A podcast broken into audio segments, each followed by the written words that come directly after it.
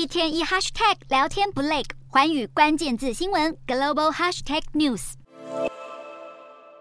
推特新任执行长终于确定是谁了。现任执行长马斯克十二日公布了继任者人选，那就是曾经担任美国国家广播环球集团广告业务负责人的雅克里诺。现年六十岁的雅克里诺拥有丰富广告业务经验，在环球集团任职的十二年间，雅克里诺和他两千多人的团队创下台币三兆的广告销售。外媒形容他就像是柔软锤子，在友善的外表下有着强硬的谈判技巧。日前，雅克里诺在一场行销会议访问马。马斯克时曾表示，他们很对盘。不过，等着雅克里诺的挑战可不少。首先，他必须扭转推特广告收入流失的情况。根据彭博社报道，自从马斯克收购推特以来，他的言行已经导致许多客户撤下广告，相关收入到现在下滑了近九成。再来，外界也关注马斯克愿意下放多少权力给雅克里诺，毕竟马斯克决策阴晴不定。而且马斯克已经表明，他还是会继续担任执行主席。日前传出，推特已经和马斯克旗下空壳公司 X 集团合并，但目前只知道 X 将超越社群平台，涵盖电子商务和其他业务，定位仍然模糊。或许亚克里诺能够协助执行这项计划。另外，旧金山商业时报也指出，亚克里诺曾经帮助美国总统拜登宣传疫苗，他也曾经和前总统川普共事过，这些经验可能让他快速适应推特这个高度政治化的平台。不过，另一方面，雅克里诺目前定居在纽约，而马斯克向来排斥员工远距工作。往后，雅克里诺要如何调整工作模式，